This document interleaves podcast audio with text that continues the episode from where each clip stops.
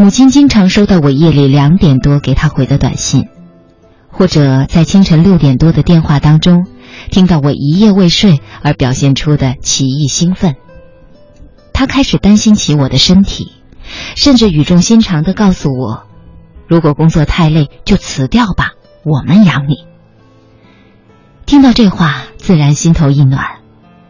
要是几年前我在 A 公司实习的时候，一定会泪如雨下。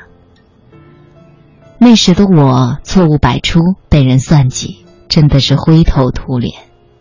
那时如果母亲说了这话，我估计会立刻放下所有，买张机票飞回家，永不回来。可是今天我的感觉是，有他们支持，真好。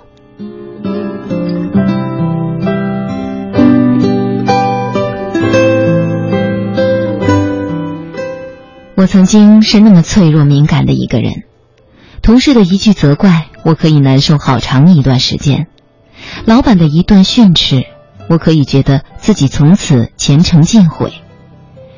可是，正是这些小打小闹的批评，让我从一个天真浪漫的孩子，一步一步变成今日的我。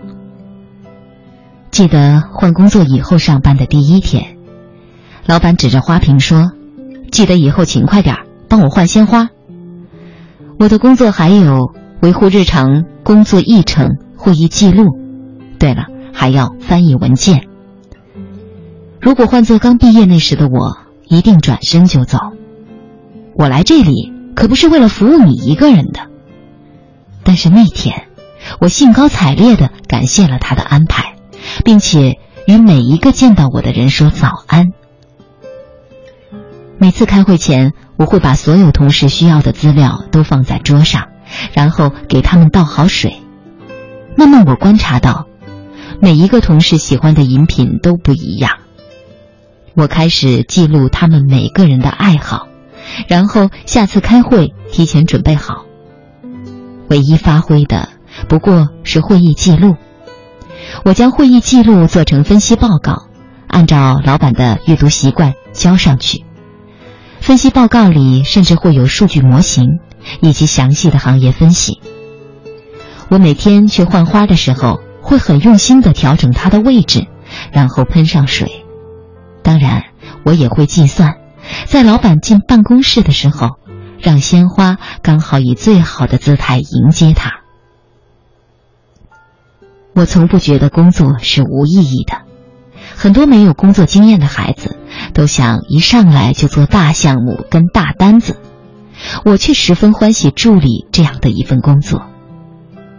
有什么工作比让你学习强者的工作模式更加令人进步迅速呢？我十分认真地研究他的日程表，做什么项目该与谁见面，一个项目有多少人员投入，报价是多少，成本是多少。如何安抚员工，又如何威逼利诱员工？如何跟客户砍价？如何让客户相信我们的专业？如何去同同行寒暄竞争？这些在商学院永远学不到的东西，在那段时间里，我学得不亦乐乎。老板也越来越喜欢我，渐渐的，做什么事情都带上我。也许是过了浮夸的年纪吧，觉得脚踏实地的努力让自己心安许多。其实我一路都知道，这只是一个过程，一个让自己羽翼丰满、拥有足够的资格去承担的过程。这个行业投入了全球最 smart 的人，比你优秀的人一定多到你数不过来。如果盲目的去追随别人的脚步，很容易迷失在这场追逐的游戏中。我没有按照公式去走我的旅途，而是脚踏实地的走好每一步。不会的东西，我从来都厚着脸皮去问有经验的同事。从小到大，我一向积极主动的去照顾别人，也得到很多人无私的关心。有人说，这个行业竞争这么激烈，怎么可能交心呢？可是，只要他是一个人，总会有需要被关心、被理解的时候，而这个时候，那个出现的人，可不可以是你呢？后来，我终于可以做自己擅长并且喜欢的工作了。当昔日的同学看到今日光鲜的你，羡慕不已的时候，请不要对他说你有多么辛苦，只要微笑就好。当昔日的朋友跟你说我们多久没有见面、没有聊天了，在我们心酸不已的时候，只要微笑就好。我们失去的。即是我们所获的成本，我们总不能什么都想要。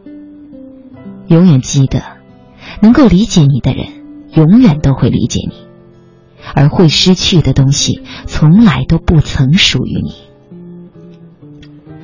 做自己，才是最重要的事情。我会听从前辈的建议，无论是工作上的，还是生活上的，但那并不代表。我就要按照他们所说的做，一些明明我知道会有的痛，依旧会去尝试；一些明明我知道会有的心酸，依然会去体会。在我们年轻的时候，就要勇敢的尝试人生不同的可能性，这样我们才能够在未来的人生旅途中走出属于我们的路。幸福。